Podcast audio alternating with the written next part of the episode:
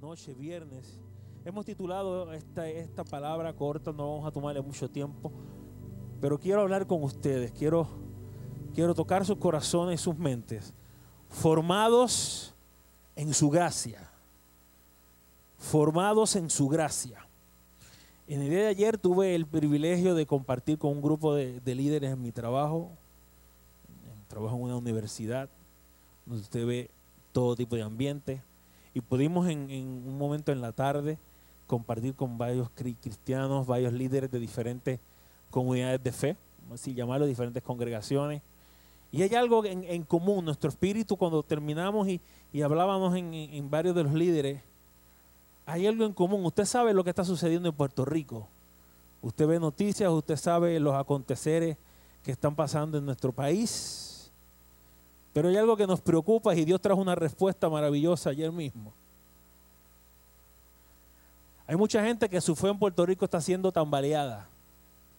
Póngale el nombre de la fe que usted quiera y usted lee noticias. Hay mucha gente que su fe está siendo tambaleada. Y ayer Dios nos provocaba y nos hablaba y nos decía, prepárense, porque va a haber espacio para restaurar mucha fe en mucha gente. Casajaves, prepárate, joven, jovencita, matrimonio, hombre, esposa, mujer, donde quiera que te metas, prepárate. Va a haber mucha gente con muchas preguntas, muchas, muchos cuestionamientos. Al pastor lo bombardean. Y Dios nos hablaba ayer, nos decía, prepárense porque va a haber espacio que van a tener que restaurarle mucha fe a mucha gente. Que muchas veces ponen su fe un ser humano, en un hombre, en una mujer. Y esa fe no se restaura con mero conocimiento. El conocimiento es necesario y lo, y, lo, y lo fluimos en él, nos movemos en él todo el mundo. Pero hay algo muy, muy diferente cuando tú hablas una palabra.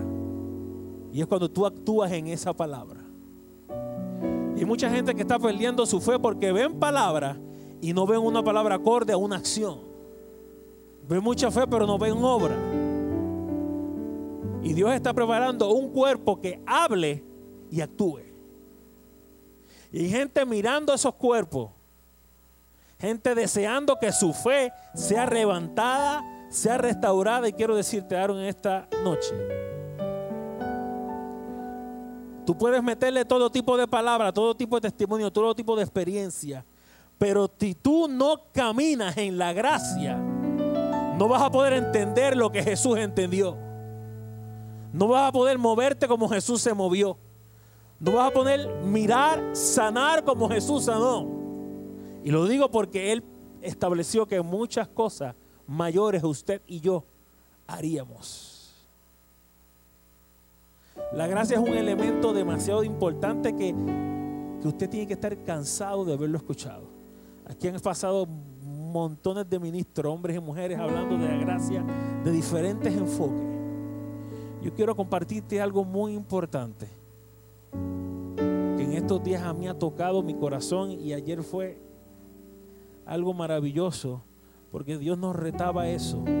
Prepárense para levantarle la fe a mucha gente desde la perspectiva de mi gracia, desde la gracia de Jesucristo, que no nos costó a usted y a mí nada, le costó a Él le costó a él.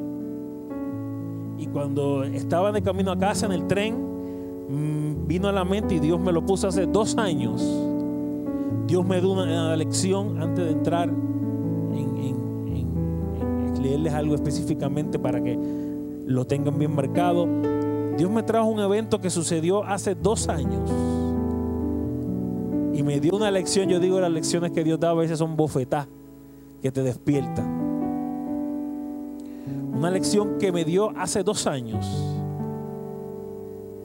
Hace dos años, eh, no tanto ahora, pero hace dos años compartía mi trabajo con un grupo de estudiantes y personas que no practican muchas veces lo que usted y yo practicamos. Me refiero en la sexualidad. ¿Nos entendemos? ¿Amén? ¿Nos entendemos? Y esta es lo que Dios le, le da y Dios le da con locos también y con locas. Y me metió en ese revolú. Hace dos años compartía con esta persona y Dios me dio una lección increíble. Escuché en varias ocasiones a un hombre que llegó a ese sitio, que Dios lo sacó de ese ambiente, Dios lo transformó y el fruto se ve en su vida. Pero uno es como que de poca fe, pastor, algunas veces. Uno es medio incrédulo.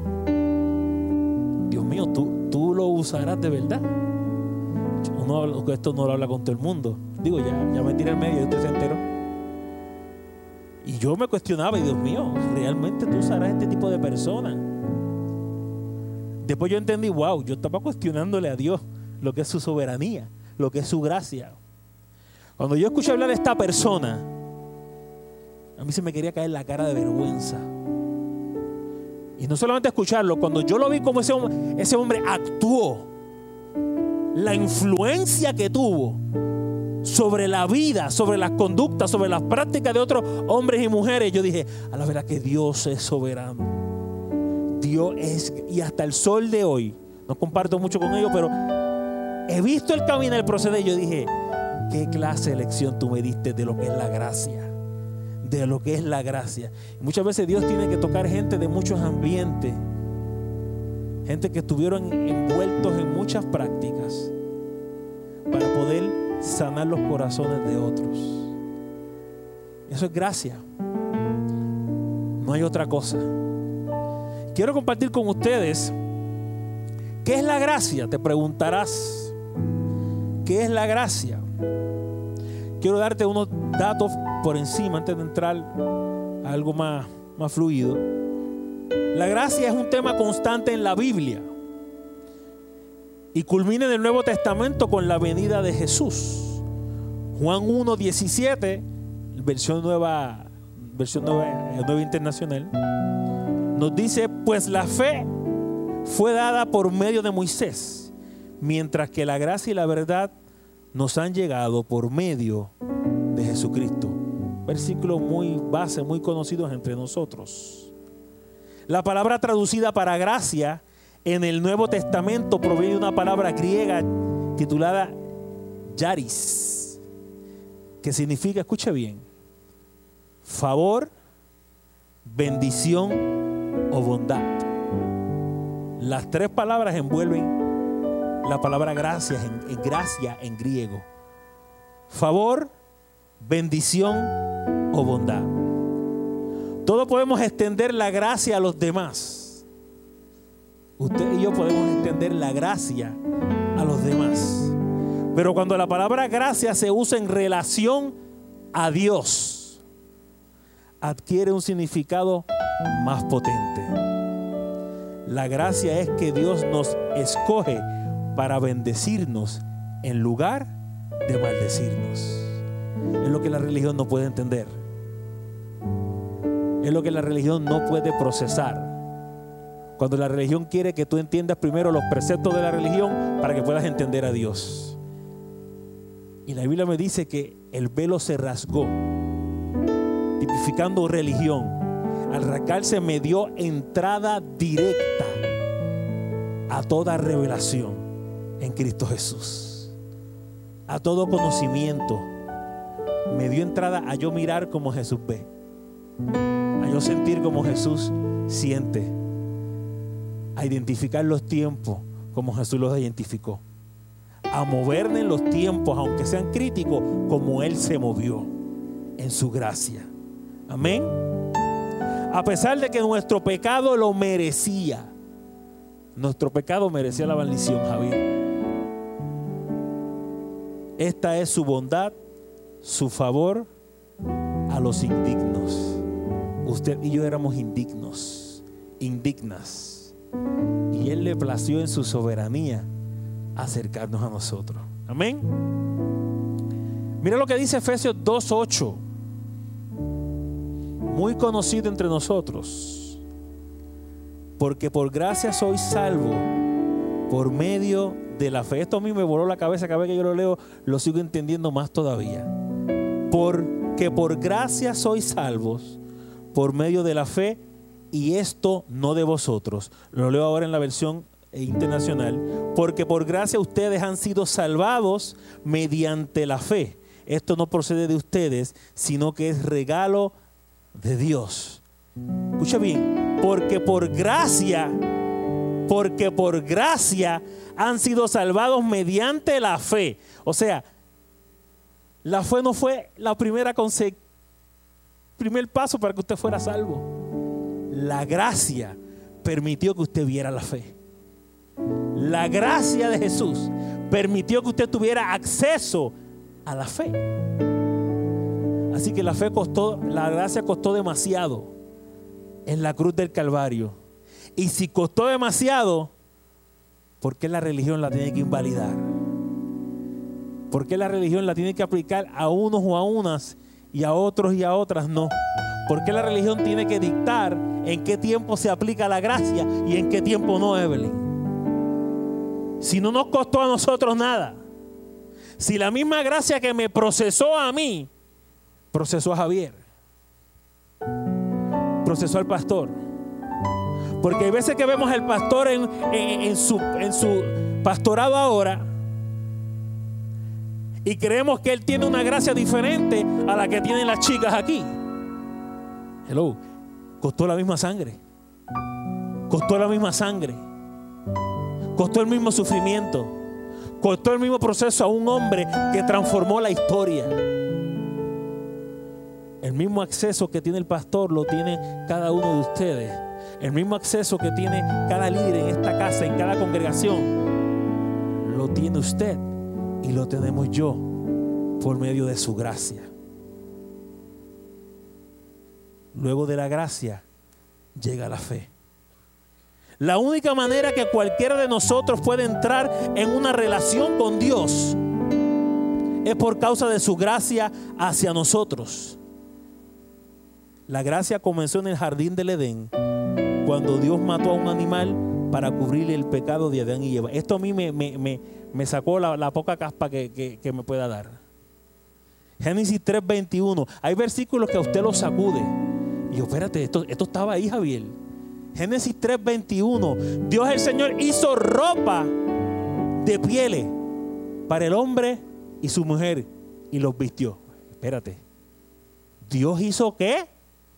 Ropa de pieles. ¿Cómo fue eso? Explícame eso. ¿A quién Dios le limpió la picota? ¿A quién, a qué animal Dios? Hubo un favor que Dios por cubrir a dos seres humanos en su creación, Él se movió en favor para cubrirlos. Mira, mira de donde ya puede operar un tipo de, de nivel, de medida de gracia. Que no habiendo nada, Dios proveyó en su gracia y cubrió a dos seres humanos. Él podía haber matado a los primeros seres humanos en ese momento por su desobediencia, pero en lugar de destruirlo, Él escogió establecer un camino para que ellos estuvieran bien nuevamente con Dios. Si no fuera por la sangre de Jesucristo, Dios nos sacaría del panorama a nosotros. Pero Él se preparó un camino, Javi. Él se preparó un camino para que usted y yo tuviéramos acceso a tantas y maravillosas cosas. Sigo.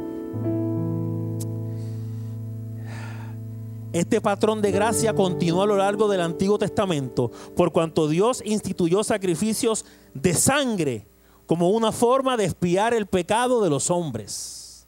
No fue la sangre de los sacrificios que limpió a los pecadores, fue la gracia de Dios que perdonó a aquellos que confiaron en Él. El sacrificio hacía que un hombre y una mujer confiaran en Dios. Lo que Dios tipificó, la estructura que Dios le dio en una ley, ellos confiaron. Y uno de los primeros que confió fue Abraham. Mira cómo dice Génesis 15, 6. Abraham creyó al Señor y el Señor se lo reconoció como justicia. Otra medida de la fe. Pero me encanta y me quiero concentrar en Hebreos 10. Tira por ahí cuando pueda, Goyito. Hebreos 10, 3 al 7. Para mí una de las culminaciones, uno de los significados, una de las expresiones fabulosas de la gracia. Mire lo que Jesús está hablando. Hebreos 10, versículo 3 al 7. Pero esos sacrificios son un recordatorio anual. Estoy leyendo la nueva versión internacional. Anual de los pecados. Ya que es imposible que la sangre de los toros, de los machos cabríos, quite los pecados. Por eso al entrar en el mundo, Cristo dijo, a ti no te complacen sacrificios ni ofrendas, hablándole a su Padre Dios. A ti no te complacen sacrificios ni ofrendas. En su lugar me preparaste un cuerpo. Hmm. No te agradan ni holocaustos, ni sacrificios por el pecado. Por eso dije, aquí me tienes. Como el libro dice de mí, he venido, oh Dios, a hacer tu voluntad. Para mí, el nacimiento en el Nuevo Testamento de la gracia se, ve tan claro en esta porción.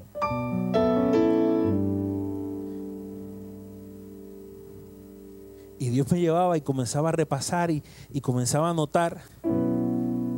Y la gracia, ¿para qué me sirve la gracia? Porque si yo le presto oído a la religión, vas a escuchar mucho cuidado, no manipules con la gracia. Cuidado, que la misma gracia te puede descarriar. ¿Cuántos le han escuchado? en sus diferentes interpretaciones de forma. Cuidado, no abuses de la gracia. Eso es lo más que se habla de la gracia.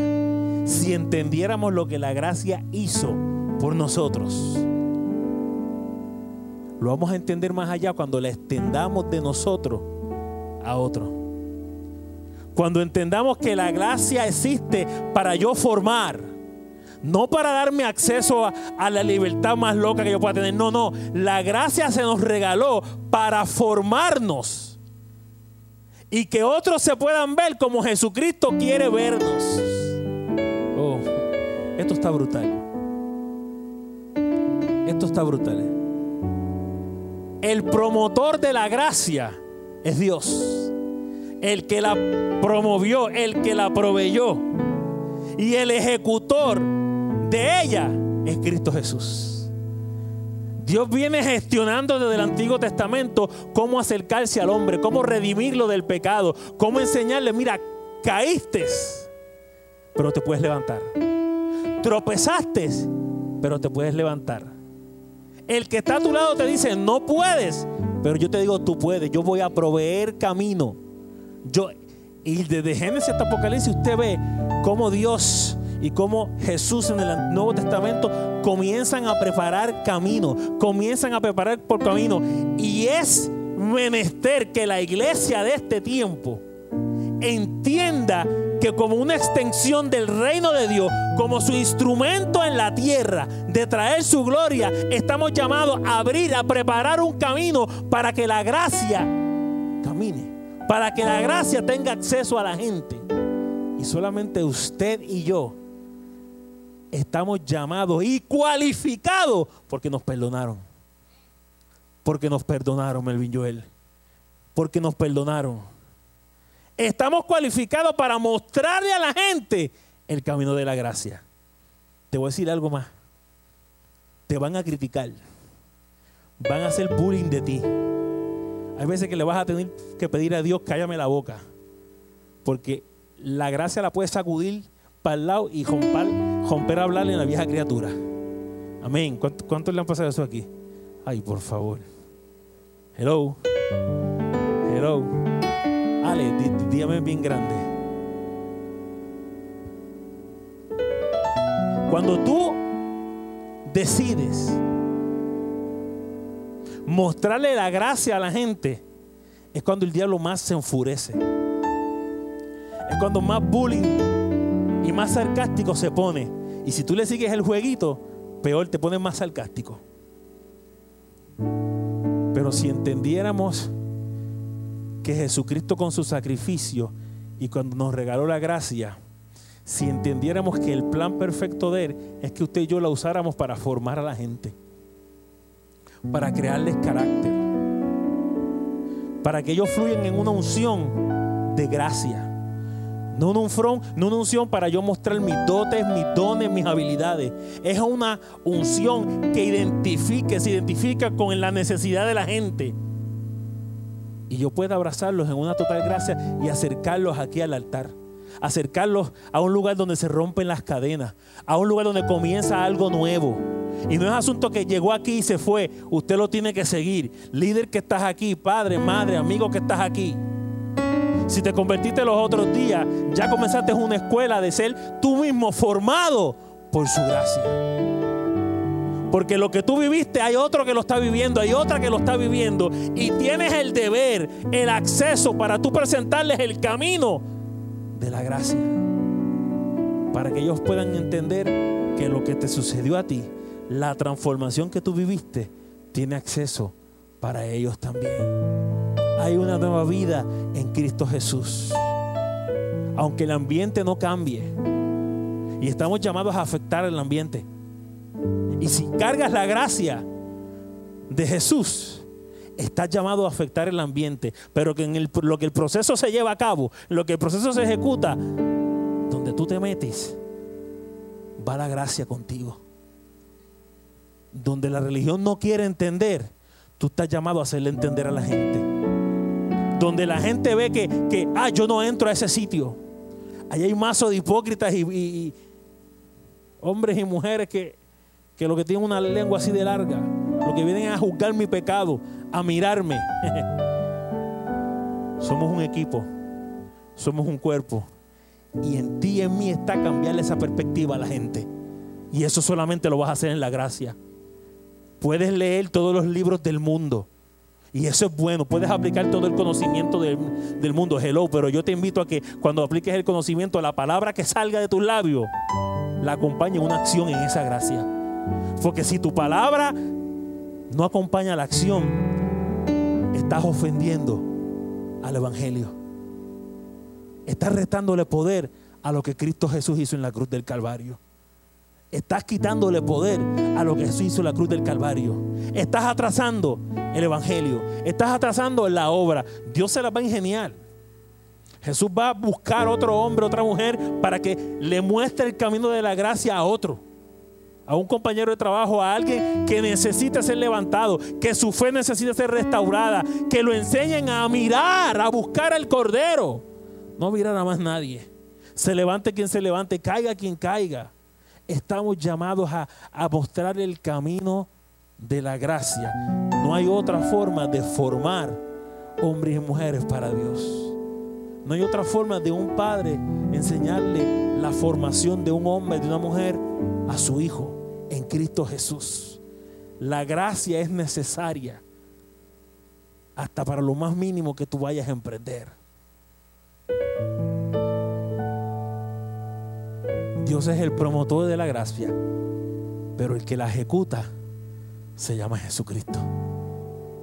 Y si usted sigue a Jesucristo, si usted es un cristiano, un pequeño cristiano, si usted es el hermano menor de Jesucristo, usted está llamado a ejecutar su gracia. Usted está llamado a practicar su gracia. Difícil algunas veces. Hay veces que con, con cojera. Hay veces con, con cosas inconclusas. Hay veces con cosas sin resolver hay veces todavía con, el callo que te pisaron que te duele. Hay veces que todavía con la ofensa que te hicieron, tienes que dar la gracia. Tienes que mostrar la gracia. ¿Te quieres parecer más a Cristo? No esperes a tener tu vida cuadrada 100% para moverte en gracia para hablar del Evangelio. Hay tantas formas de usted hablar de salvación y del Evangelio a la gente, pero hay veces que esperamos vivir una santidad que no existe, una santidad falsa. Hay veces que, no, cuando yo me sienta totalmente separado, para Dios hablo de la gracia.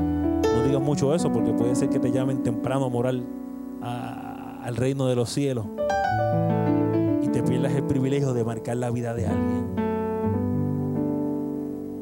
Dios muestra tanto la misericordia y la gracia, aunque no es ni son lo mismo. Escuche bien. Dios muestra, nos muestra tanto, tanto la misericordia como la gracia, aunque no es lo mismo. Ambos, el que se acerca a Jesús experimenta las dos. La misericordia retiene el castigo, la paga que merecemos por nuestro pecado. La misericordia retiene el castigo, la paga que merecemos por nuestro pecado. La gracia otorga una bendición que no merecemos. En la misericordia Dios escogió, escucha bien, en la misericordia Dios escogió cancelar nuestra deuda de pecado por medio del sacrificio perfecto de su Hijo en nuestro lugar. La misericordia permitió eso, cancelaron nuestro pecado, pero su gracia nos accede a ser más que vencedores. Su misericordia, mira, Dios es tan ordenado. Dios tiene unos modelos, Dios se la ingenia. Aún con los que, aún, con los, el más incrédulo, el más ateo de boca que usted pueda decir, y sumándole un poquito más, el más ateo de obra, de acción, Dios se la va a ingeniar. Su misericordia nos cancela el pecado. Pero su gracia nos muestra cómo ser más que vencedores. Yo tengo que andar con las dos. Y no solamente andar con las dos, tengo que mostrar las dos. No solo de palabra, sino de acción, sino de obra. La misericordia me cancela el pecado. La gracia me da acceso a ser más que vencedor. Amén. La gracia es que Dios da el mayor tesoro a los menos que lo merecen. Eso somos cada uno de nosotros. Cuatro formas que usted puede ver la gracia.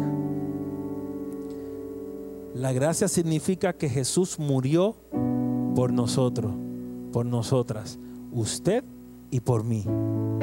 Dos, la gracia existe para traer formación a la vida, no solo para liberarnos del pecado y de su paga. La religión nos enseña que, llegamos hasta ahí.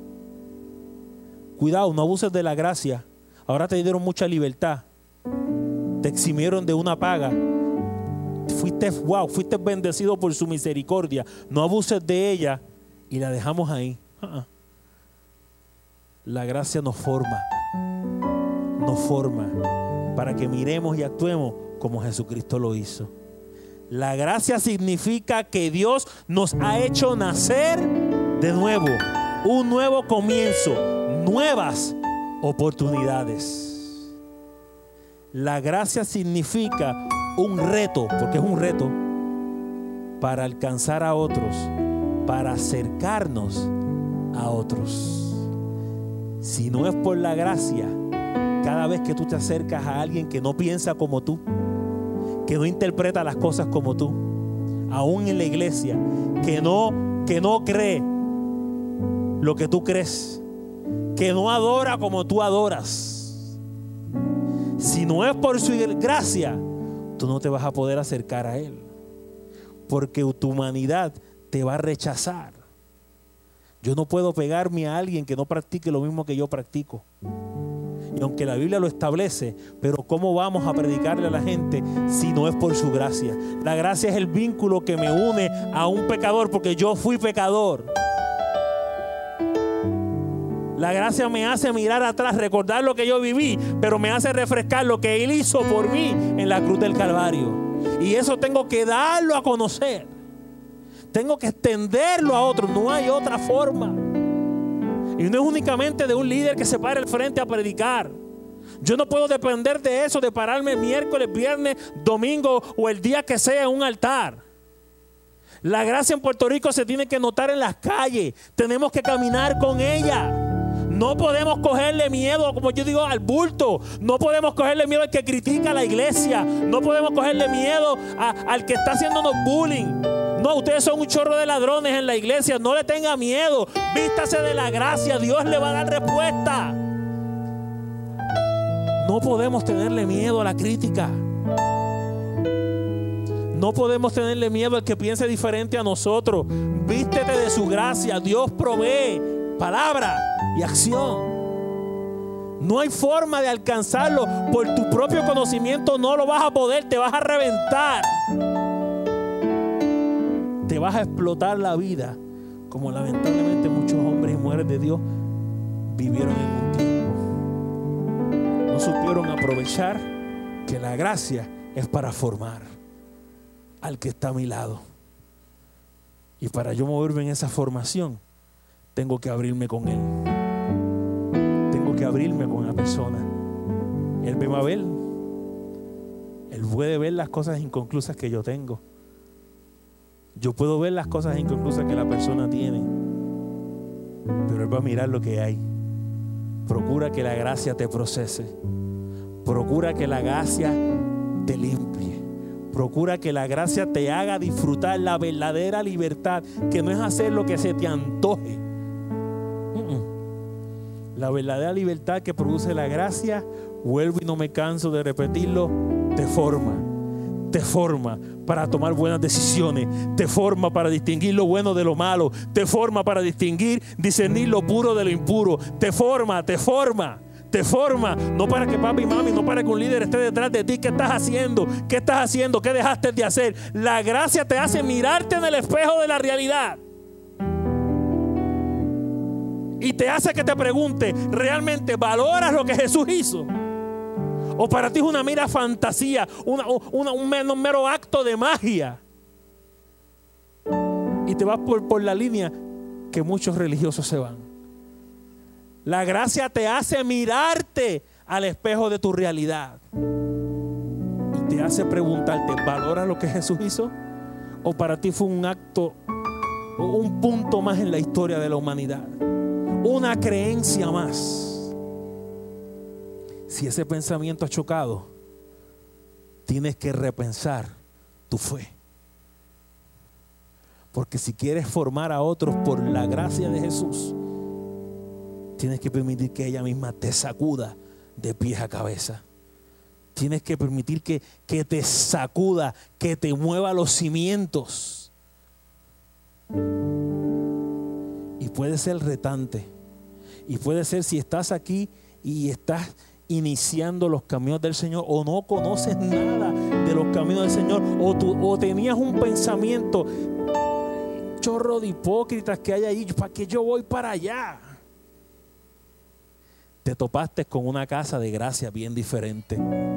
Te topaste con una casa, con unos líderes, con una familia muy diferente.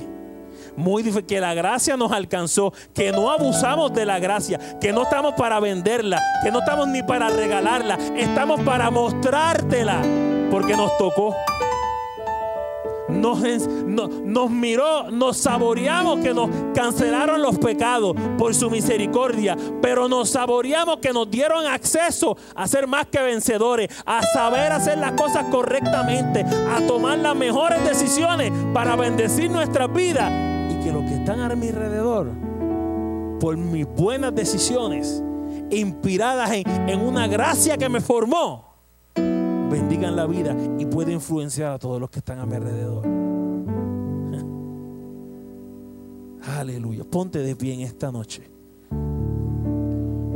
Gracias por ese identificio. No quiero ser largo. Póngase de pie.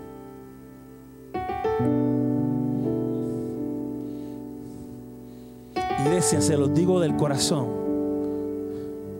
Dios me ha hecho repensar, repensar. ¿Entendemos realmente lo que es su gracia?